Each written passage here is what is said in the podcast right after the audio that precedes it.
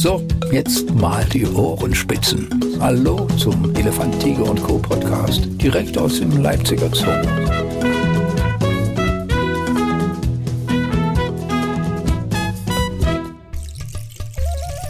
Oh, es war eine lange Pause und trotzdem fühlt es sich irgendwie schon wieder total vertraut an. Elefant, Tiger und Co., der Podcast, ist zurück und auch die interessanten Gäste mit mir sind zurück. Endlich kann ich hier mal wieder meine Neugier so richtig walten lassen. Heute wieder hier im Gondwanaland, das gerade auch hier, muss ehrlich sagen, eine angenehme Kühle heute versprüht. Das kenne ich so gar nicht, aber ich schweife schon wieder ab, denn ich möchte natürlich erstmal meinen Gast heute vorstellen. Heute hat sich hier zu mir gesellt Sebastian Schor. Sebastian, sei herzlich gegrüßt. Hallo. Sebastian, wenn ich hier von Kühle rede dann, und Gondwanaland, sonst vielleicht ein bisschen stickig. Du hast da, glaube ich, in letzter Zeit ganz andere Erfahrungen gemacht.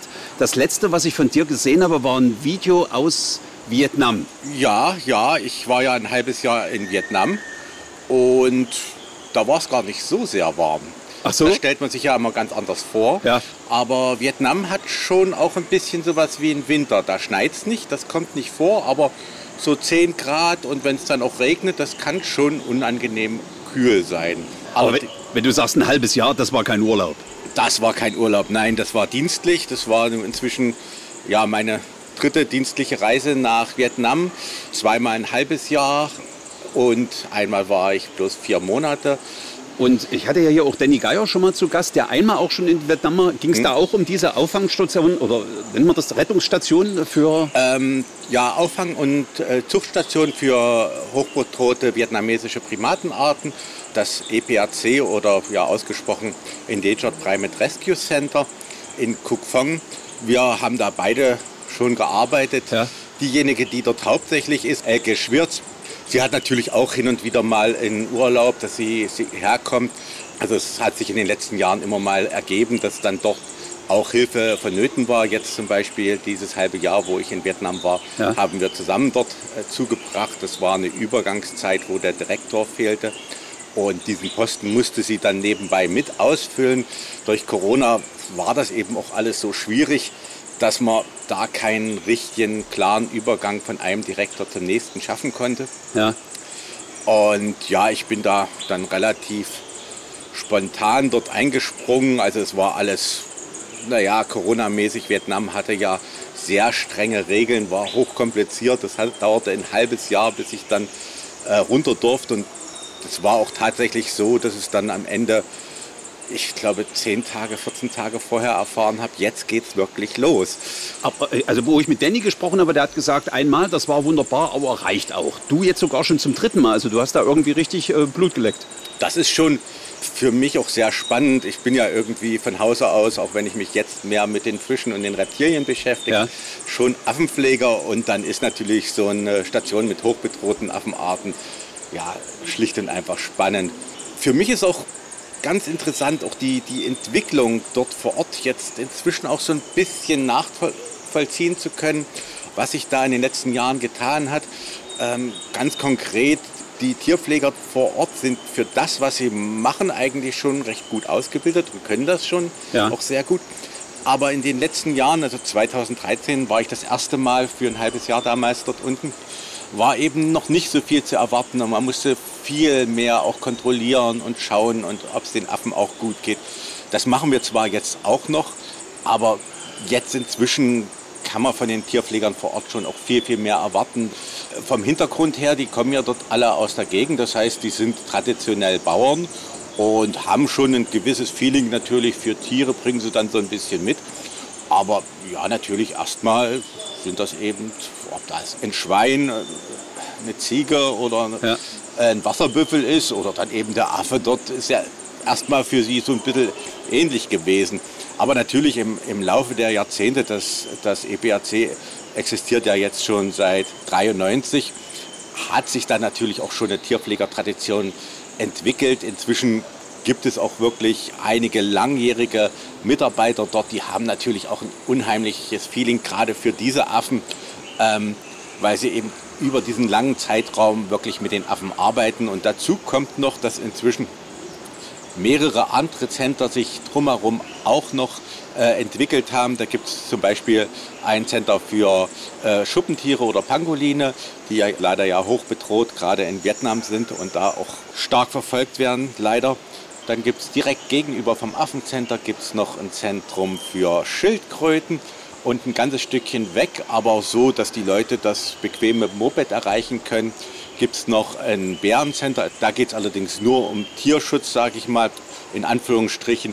Also dort wird nicht gezüchtet und wird nicht, da, da geht es nicht darum, eine Tierart zu erhalten, sondern nur diesen Bären, die äh, aus Gallefarmen gekommen sind, dort in ja, schönen Lebensabend zu ermöglichen.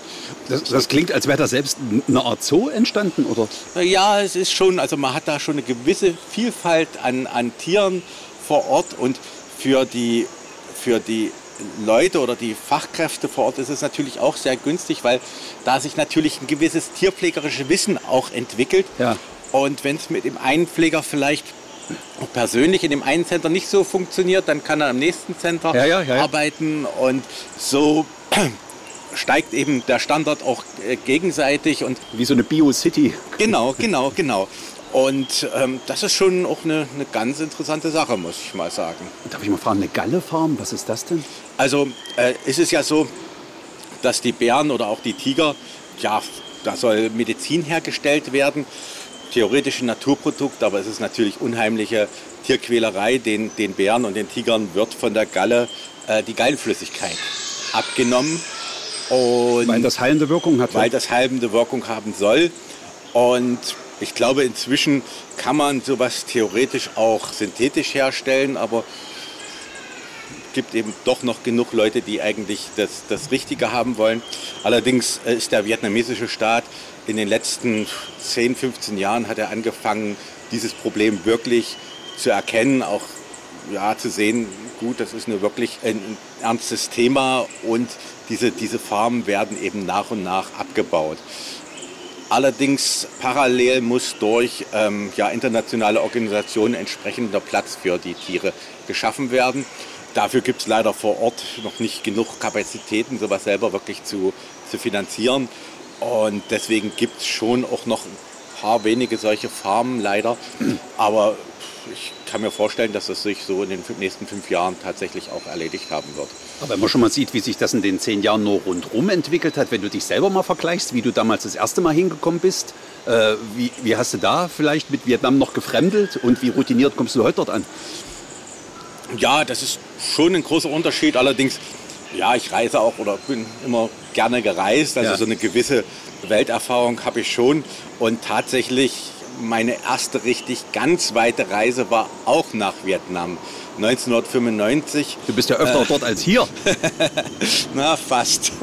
Und damals mit zwei Arbeitskollegen. Wir haben eine Arbeitskollegin, die dort vor Ort gearbeitet hat damals. Die Tierpflegerin war Manuela Klöten. Die arbeitet jetzt übrigens auch schon seit 20 Jahren hier wieder mhm. im Leipziger Zoo. Sie hat damals in der Wendezeit wurde sie leider nicht übernommen. Das war ja alles ein bisschen chaotisch und Sie hat also hier ihre Tierpflegerlehre gemacht und danach ging es für sie nicht weiter.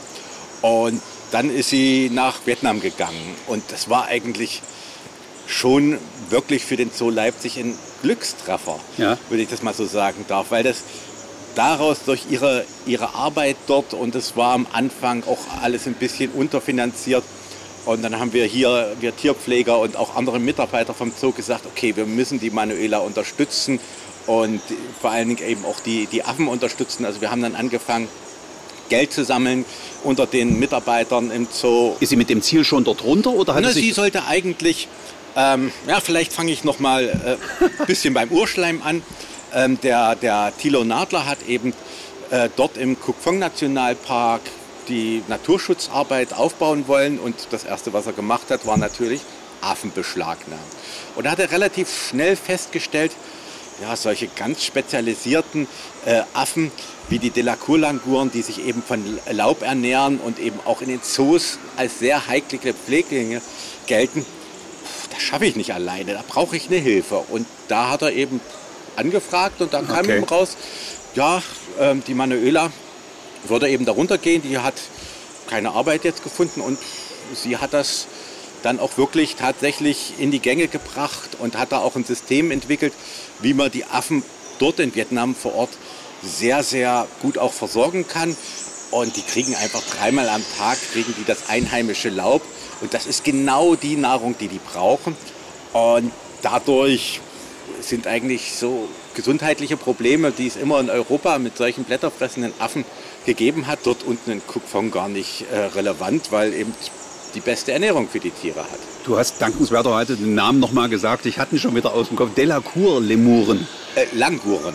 Languren, tatsächlich, Ja. nicht Lemuren. Die Lemuren sind ähm, Halbaffen von Madagaskar und Languren sind blätterfressende Affen aus äh, Asien. Ich lerne bei jedem Podcast was dazu. Ich merke, aber die sehen auf jeden Fall herrlich aus, wie so, wie so Punker mit diesem, mit diesem hochstehenden Genau, äh, Büschel, genau. Haarbüschel dort Und ähm, ja, schwarz-weiß gefärbt sind also wirklich sehr, sehr attraktive Tiere und also überhaupt, da gibt es eine ganze Reihe wirklich wunderschöne Affenarten, die da auch im EBAC betreut werden.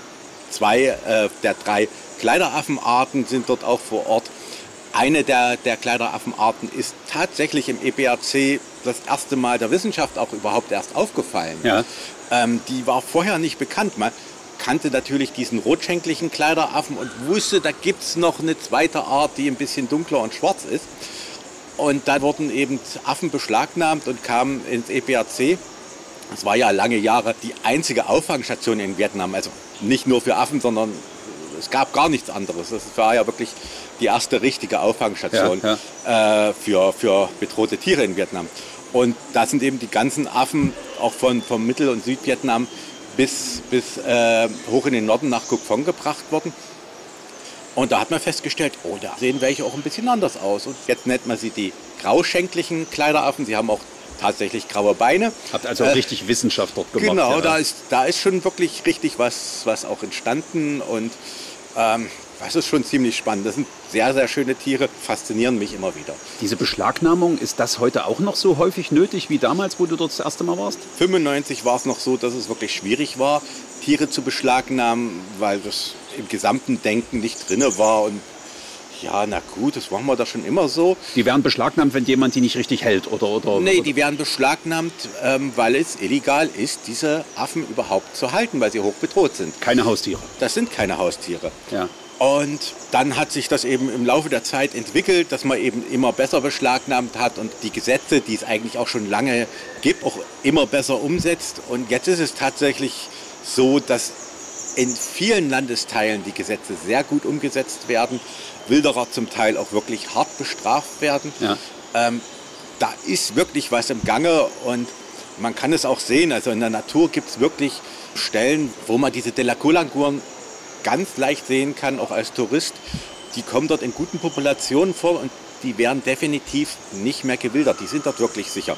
Es gibt in Vietnam noch ein paar Ecken, wo es noch schwierig ist und das eine oder andere Tier wird dann doch noch gewildert. Aber gerade bei Affen hat sich im Laufe der Zeit doch einiges auch getan. Also das ist wirklich, man sieht da wirklich auch eine Entwicklung und man sieht auch, dass die, diese ganze Kraft, die da auch reingesteckt wurde über die Jahrzehnte, dass das auch ankommt, dass das auch hilft, dass da auch sich was bewegt hat. Also erlebt ihr da jetzt auch nicht, äh, sagen wir mal, unangenehme Überraschungen mit den anderen Einwohnern dort? Also was weiß ich, dass euch mal jemand versucht hat, aus dem Zentrum Affen äh, zu wildern? Solche Sachen sind natürlich auch passiert. Ich meine, gerade im Cuc Phong Nationalpark, da gibt es eigentlich eine lange Tradition der, der, der Jagd in diesem Gebiet auch. Und dagegen anzukämpfen, das ist auch immer noch Thema. Das hängt eben auch wirklich von der lokalen Bevölkerung zum Teil ab. Und da ist es eben auch wichtig, dass äh, man im EBRC immer wieder versucht hat, auch im vietnamesischen Fernsehen mal zu sein, äh, in der Zeitung ähm, zu erscheinen, dass eben die Leute das auch, auch wirklich lernen, dass die Leute auch erfahren, was sie für interessante Affenarten überhaupt haben oder auch andere Tierarten. Ja, Ähm, Vietnam durch diese, diese, dieses äh, langgestreckte Land mit den vielen Flüssen bildet natürlich, da gibt es unheimlich viele verschiedene ökologische Nischen und ähm, ja, wie so kleine Inseln, wo sich dann einzelne Tierarten gebildet haben, die alle erhalten werden sollten möglichst. Wissen denn die Vietnamesen, dass es euch dort gibt und was ihr dort macht?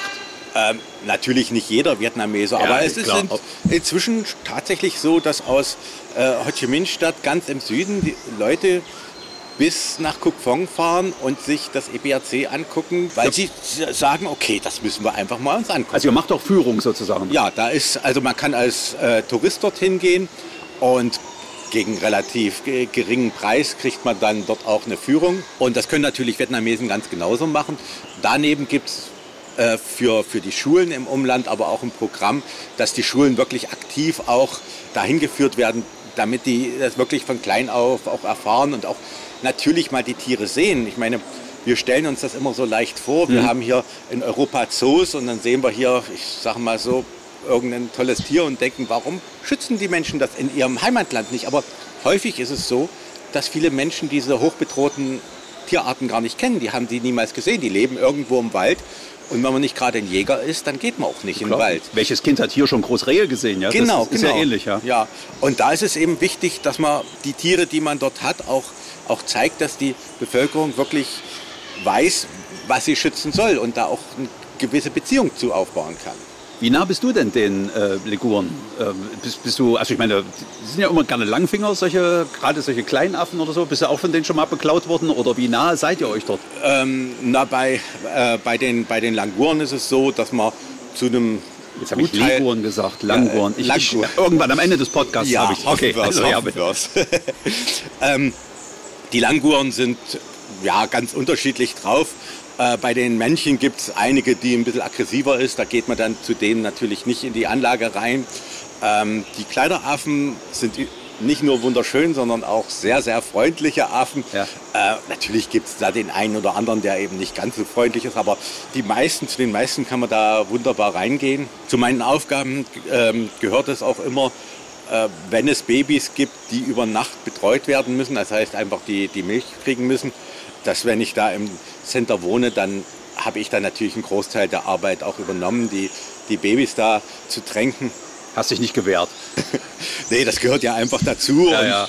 ist ja auch, naja, ja, ja, ja, ja. schon, macht schon auch Spaß. Ja. Auch wenn es natürlich immer hart ist, wenn man da irgendwie nachts um zwei oder um drei aufstehen muss und da im, im Halbschlaf da hinwatscheln muss, aber ist es natürlich eine, eine, eine, schöne Sache. Aber wenn die so über einen drüber krabbeln, also es gibt ja immer so Bilder, ja. die man sieht, es wird dann sicherlich dann auch so, das ist ja schon ein schönes Gefühl ständig, oder? Ja, Diese ja. Wobei natürlich meine Aufgabe war mehr so die Arbeit über den Tag, das ja. Schöne mit den Affen spielen und die ein bisschen turnen lassen. Das haben dann verschiedene Pflegerinnen gemacht, die da auch ja, seit Jahrzehnten Erfahrung drin haben und meine sonstigen Aufgaben musste ich auch noch erledigen. Aber trotzdem so nachts die so ein bisschen Kann ich mir sehr gut Weil vorstellen. Weil sie sich so an einen rankuscheln, ja, das ist ja. schon eine ganz nette Sache. Hat man eigentlich als Affenpfleger, also der du ja schon lange warst, du bist, äh, viel Brillenverlust eigentlich? Nö, eigentlich nicht. Ich habe eine Brille mal im Affenhaus verloren, allerdings ist die mir beim Futterschneiden auf den Fliesenboden gefallen. Aber dass sie so vom Gesicht runternehmen, das nö, passiert nö, nicht, ne? Nö. Vorurteile wieder, siehst du? Naja, ich meine, die Gefahr ist schon, aber also ich weiß, wo ich die Brille abnehmen muss vorher, das macht man natürlich auch. Ja, und sonst habe ich da keine Probleme. Ja, ja. Ja. Wie gut ist eigentlich dein Vietnamesisch inzwischen? Ach, ganz grottenschlecht. Ja. Also ich bin sprachlich überhaupt nicht begabt und dann bin ich auch nicht musikalisch und Vietnamesisch ist eine unheimlich musikalische Sprache. Singsang so, ja? Ja, also das ist wirklich äh, der gleiche Buchstabe, der kann mit einer leicht anderen Betonung, heißt ja was ganz anderes. Und die, die verstehen einen dann wirklich nicht. Man würde ja denken, das ist das gleiche Wort, aber ja. das ist es einfach für die nicht. Das ist, also ich hatte da, in 2018 war das mit, mit dem Kollegen vor Ort, der wirklich schon sehr viel mit Westlern zu tun hatte und inzwischen auch hier mal in Leipzig war und vorher mal in Australien.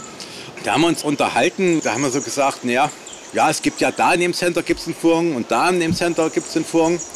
Und bei uns gab es ja auch eine Furgen. Und für mich genau der gleiche Name. Und Wing meinte dann gleich, nee, also nie, also wann sollte das, das müsste ich doch wissen. Und ich habe es einfach falsch betont und er hatte in dem Augenblick, obwohl er wusste, dass es um einen Namen geht, nicht an diese Pflegerin gedacht, weil das einfach falsch betont war. Allein schon beim Namen? Schon, allein, schon alleine, das war eigentlich keine große, große Schwierigkeit. Und wie gesagt, nicht irgendjemand, sondern jemand, der wirklich viel Erfahrung mit Westlern hat, die auch, ja. ich sage mal, ein schlechtes vietnamesische Aussprache haben. Trotzdem hat er eine ganze Weile gebraucht, bis er drauf kam. Also hast du damit auch, äh, hast du aufgegeben irgendwann? Oder? Ja, und da ist einfach, da ist für mich die Schwelle so groß, dass ich wirklich paar Kleinigkeiten kann, aber nicht, nicht wirklich mich verständigen. Und wie ist es mit Lesen oder Schreiben? Also ich meine, auch das mhm. ist ja eine, ein Buch mit sieben Siegeln für viele. Naja, das äh, Vietnamesische ist ja das, die, die lateinische Grundschrift, allerdings mit vielen Häkchen, um dann eben die verschiedenen äh, Tonlagen auch wirklich anzuzeigen. Das sind gar nicht diese chinesisch-japanischen nee, Schriftzeichen, nee, nee, das ist wieder was anderes. Genau, das, bevor die, die Franzosen nach Vietnam kamen, hatten die natürlich auch die chinesischen Schriftzeichen. Und das sieht man auch manchmal noch an Tempeln. Ja. Aber jetzt ist eigentlich diese spezielle vietnamesische Schrift ist viel effektiver auch für die Sprache und die ist ganz tief verankert inzwischen. Aber äh, du hast sie trotzdem für dich jetzt nicht entschlüsseln können, oder? Nee, ich hab's, es ist, ja, ich bin da einfach ein bisschen zu blöd für. Und wie hältst du dann dreimal ein halbes Jahr dort aus? Mit, mit Englisch also, einfach oder, oder Genau, Händen mit Englisch und, dann ist es ja auch, man weiß ja auch, worum es eigentlich geht. Und man kann sich dann auch schon so noch so ein bisschen verständigen. Und es gibt immer Ansprechpartner, die auch, auch eben Englisch äh, sprechen können, sodass man für die Not auch vorbereitet ist. Ich komme auch sonst durch die Welt, wenn irgendwo keiner Englisch spricht. Meistens findet man irgendwie mit Händen und Füßen ja, doch ja. einen Weg, um sich verständlich zu machen. War es das jetzt für dich oder willst du noch ein viertes Mal hin? Hast du schon äh, also, äh, deinen Hut im, wieder im Ring? Na, nö. Also ich sage immer, im Augenblick ist es sehr schön, hier wieder in Leipzig zu sein. Ich, ich muss sagen, also gerade dieser dritte Aufenthalt war schon richtig, richtig toll. Dass dann zum Ende der Zeit hin der neue Direktor kam, das ist eine totale Persönlichkeit. Adoslav Radecek, das ist ein Pole, der in äh, Wroclaw Zoodirektor war und da unheimlich was aufgebaut hat. Also den kanntest du auch schon vorher dann Den, den kannte ich, noch, den, also der war mir natürlich ein Begriff, ja, ja, aber äh, persönlich kannte ich ihn nicht. Und der hat auch ein unheimliches Fachwissen und unheimlich viel auch erlebt und ist eben schon vor der Wende auch so ein bisschen hatte er die Möglichkeit, auch mal in westlich, westeuropäischen Staaten rumzureisen und was er da so alles erzählt hat. Und das war schon auch noch mal ein kleines Highlight. Und dazu kommt eben noch, dass er tatsächlich der erste Europäer, ähm, ich sage mal kurz vor der Wende war, der diese Delecour-Languren damals wiederentdeckt hat. Ach so. Der war Ende der 80er Jahre in, im Kupfong Nationalpark, hatte da den Auftrag, irgendwie diese Hirschfarm, die es auch immer noch gibt, so ein bisschen ja, aufzubauen, den ein bisschen beizubringen, wie man die, die Tiere besser halten kann. Und ist dann auch mal zwischendurch in den Nationalpark. Und es ist ihm tatsächlich auch damals gelungen, einen Delaculaguren dort zu, zu fotografieren. Also es war natürlich so eine Person auch mal kennenzulernen und dann auch intensiver kennenzulernen, war schon auch wirklich richtig interessant. Es ist für mich immer wieder so ein verrückter Ansatz, wenn man von hier in ein Land fährt und den Leuten dort erzählen oder beibringen muss, wie sie mit ihren eigenen Tieren umzugeben haben oder umgehen sollten, damit sie noch lange erhalten bleiben. Wie, wie, wie löst du diesen inneren Widerspruch? Also ja, also ich sehe das eigentlich viel nüchterner. Ich es geht einfach darum, wer weiß, wie eine Lösung zu finden ist und ja. dessen Hilfe muss man einfach annehmen. Und das ist auch letztendlich das, was die, was die Vietnamesen machen. Zu lernen, wo es sich lohnt zu lernen. An anderer Stelle, wenn sie das nicht unbedingt einsehen, dann stellen sie aber auch mal auf stur. Und die Vietnamesen haben ja auch eine ganz lange und tiefe äh, eigene Kultur, eigene Tradition. Deswegen ist es für das Land vielleicht auch relativ leicht, dann wirklich auch ja, Input von, von außen aufzunehmen, umzugestalten und eben auch das, das Land wirklich äh, zuzuformen. Und mit den, mit den hochbedrohten Tierarten ist es leider in Vietnam noch so, dass die, die Kapazitäten im Land, auch die finanziellen Kapazitäten, noch nicht wirklich da sind. Das Land ja. entwickelt sich rasend, da entsteht auch ein, ein, wirklich ein gewisser Reichtum, das sieht man auch schon bei den Tierpflegern, dass es denen im Laufe der Jahre wirklich besser geht und ähm, sie haben natürlich noch nicht den Lebensstandard, den wir haben, aber da passiert wirklich richtig viel im Land. Aber trotzdem, so weit ist das Land dann noch nicht. Und dann sind sie doch auch sehr froh, dass ja ihre, ihre Heimat damit auch ein ganzes Stück weit erhalten bleibt. Denn ja, wenn die Affenarten einfach aussterben, dann stirbt schon auch äh, ein gewisser Teil von Vietnam. Es braucht ja auch immer eine innere Größe, um Rat von außen zu akzeptieren für die eigenen Angelegenheiten. Aber das sagt man Asiaten ja generell nach, dass sie da irgendwie sowas leichter in sich aufnehmen und der Stolz nicht zu Trotz wird. Ja, und vor allen Dingen, sie können eben selber genug und haben eben dadurch ein, ein, ein eigenes starkes Selbstbewusstsein. Ja. Und wenn man eben auch sieht, wie sich, wie sich dieses Land entwickelt, ganz banale Sachen. Als ich das erste Mal in Vietnam war, da musste man schon eigentlich wissen, wo man hinfahren will. Da gab es nicht irgendwie Straßenschilder oder irgendwas. Entweder man hatte eine gute Karte, ja. gab es aber auch nicht so unbedingt, oder man musste sich eben irgendwie durchfragen, um ans Ziel zu kommen.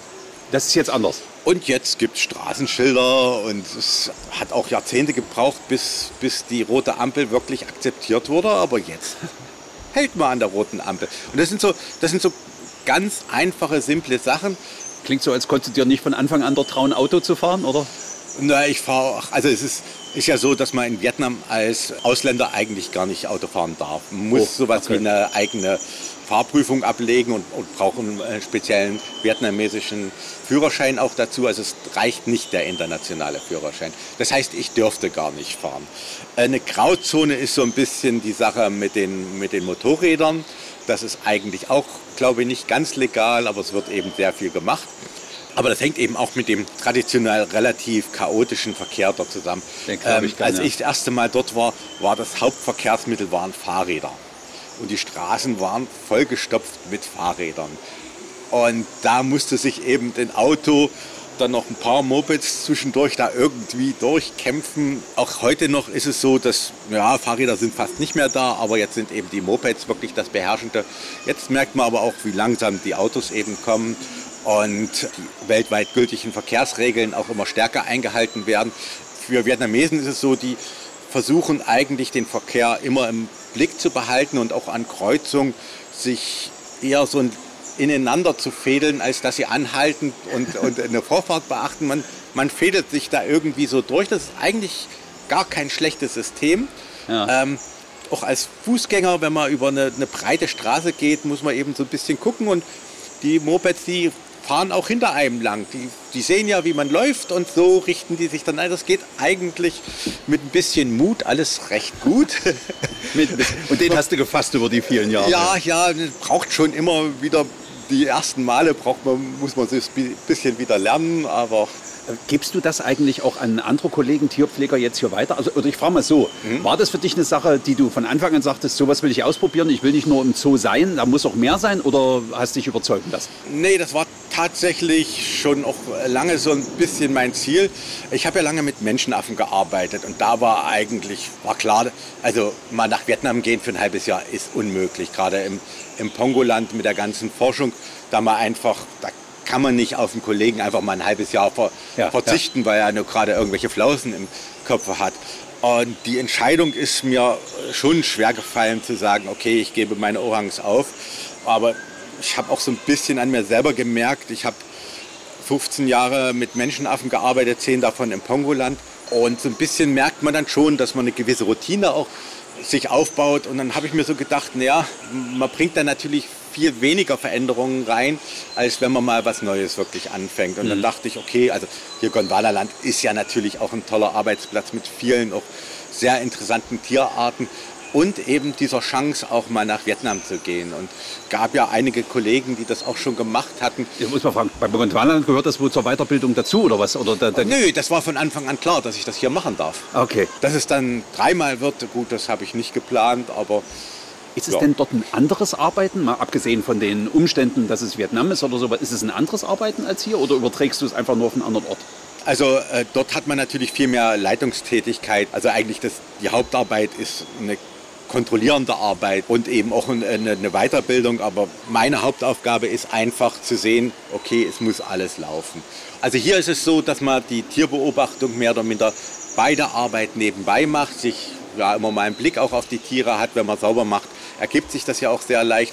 Aber dort ist es so, dass ich wirklich aktiv äh, mehrmals am Tag durch das Center gelaufen bin und mir die Tiere alle angesehen habe. Wenn du das jetzt hier mit deiner Rolle in Vietnam so schilderst, klingt das so ein bisschen, als wärst du ständig in Rufbereitschaft. Also war es das für dich noch nicht und du nee, machst also, es immer wieder mal? Äh, nee, also das wäre dann situationsabhängig. Aber eigentlich sehe ich mich jetzt nicht so schnell wieder für ein halbes Jahr in Vietnam. Also war jetzt nach ein paar Jahren mal wieder schön, dort auch zu sein, aber ich, ich muss jetzt nicht ständig dort sein. Und das, ich, also diesen Schritt jetzt zum Beispiel zu sagen, ich könnte in Vietnam zu, äh, überhaupt ganz und gar leben, das kann ich mich für mich persönlich eigentlich nicht vorstellen. Das wäre noch so eine Frage oder Ja. sowas. Also, das ist, äh, dass du dich jetzt ganz äh, assimiliert wurdest von der Kultur dort, dafür reicht es dann nicht. Ne? Nee, also ähm, es ist ein wunderschönes Land und ich mag es wirklich dort zu sein. Und wie gesagt, der letzte Aufenthalt war auch nochmal richtig, richtig spannend. Aber irgendwie bin ich dann schon in Europa und in Leipzig so ein bisschen sozialisiert und,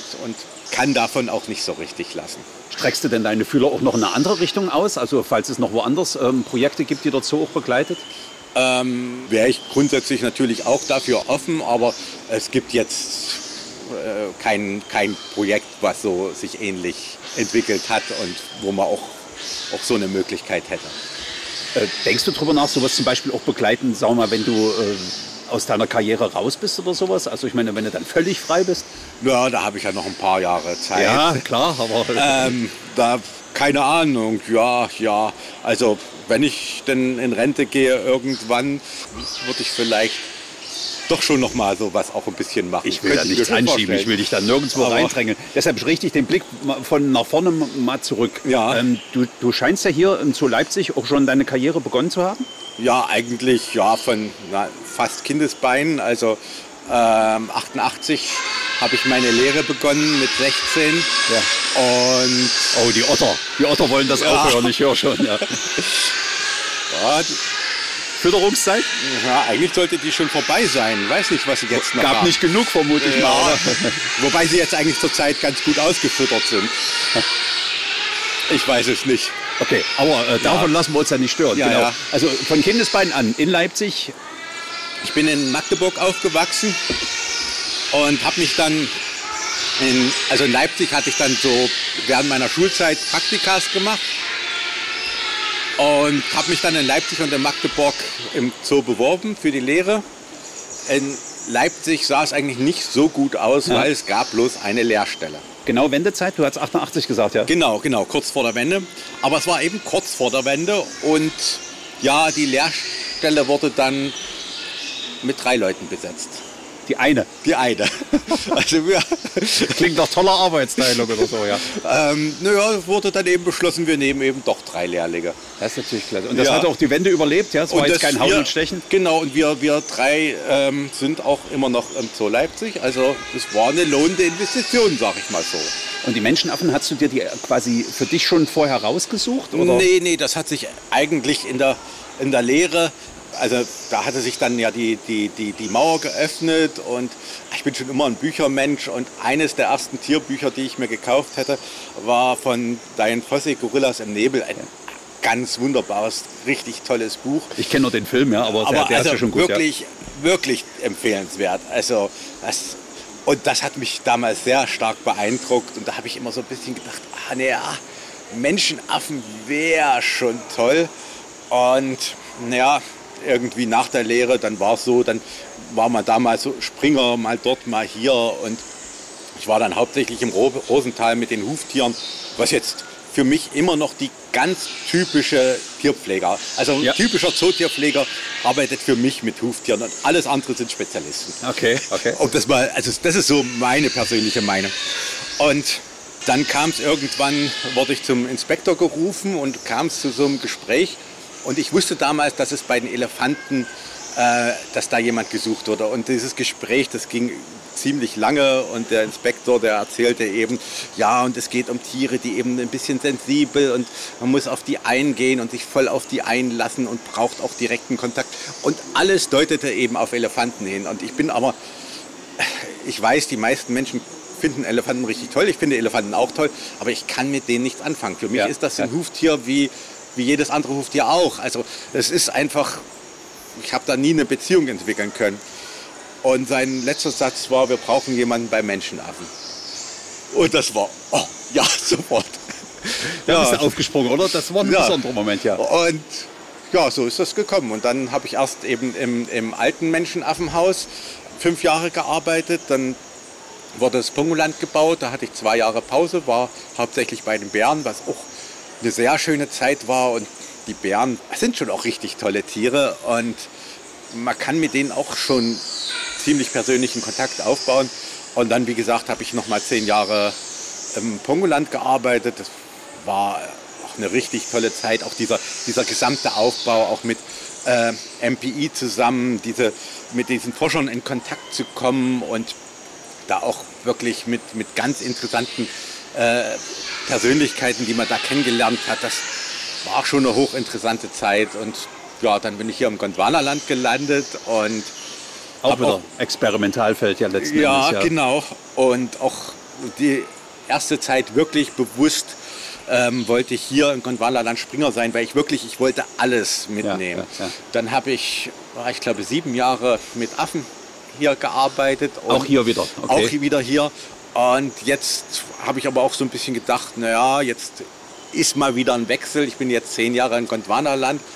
Und dann haben wir uns darauf geeinigt, dass ich jetzt mehr so in die Aquarienschiene gehe, was auch ja tatsächlich der Ursprung vom Ganzen war, denn äh, ich hatte zu Hause ein Aquarium und habe Fische gepflegt und, und waren dann noch zwei Cousins, die auch Zootierpfleger gelernt haben und da habe ich so gesagt, oh ja, das willst du auch machen und eigentlich bin ich über, über die Fische das hätte ich jetzt gar nicht gedacht, gekommen. so wie ja. du das geschildert hast. Äh, dachte und ich jetzt, wie ist er jetzt in die Aquaristik gekommen? Aber das Anfang. Ist, das, ist, das ist eigentlich das ähm, Urinteresse. Das Urinteresse bin ich da wieder zurück. Auch ähm, wenn ich da jetzt eine ganze Reihe auch wieder erstmal lernen muss. Das ist ja alles schon eine ganze Weile her. Ich habe zwar auch ein Aquarium zu Hause, aber ja, ist schon, macht schon einen kleinen Unterschied, ob man hier ein Arapaima hat oder zu Hause einen kleinen Kerbflink. Also das die Begeisterung aber, die du für diese Menschenaffen zeigst, da kann ich mir fast nicht vorstellen, dass du dort aus Pongoland weg warst und tschüss. Bist du da noch regelmäßig auf Runde da hinten und grüßt du vielleicht, also Frank Schellert grüßt ja quasi immer noch von oben seine guten alten Kumpels, die grüßen zurück. Kennst ja, du das auch? bin schon immer mal dort. Also ja, im Laufe der Jahre wird es immer seltener. Es ist auch so ganz so leicht war das für mich auch nicht. Ich habe auch, also direkt nach dem, nach dem Wechsel hab, brauchte ich auch erstmal eine Pause da, so ein bisschen. Also die, diese Entscheidung von gerade von den Orangs wegzugehen, war für mich nicht ganz leicht. Und die wären schwerer ich, geworden, wenn du immer wieder dort aufgetaucht wärst. Ja, ja, ja, und man hat ja dann doch schon auch eine sehr persönliche Beziehung. Und das war für mich schon auch ein, auch ein Problem.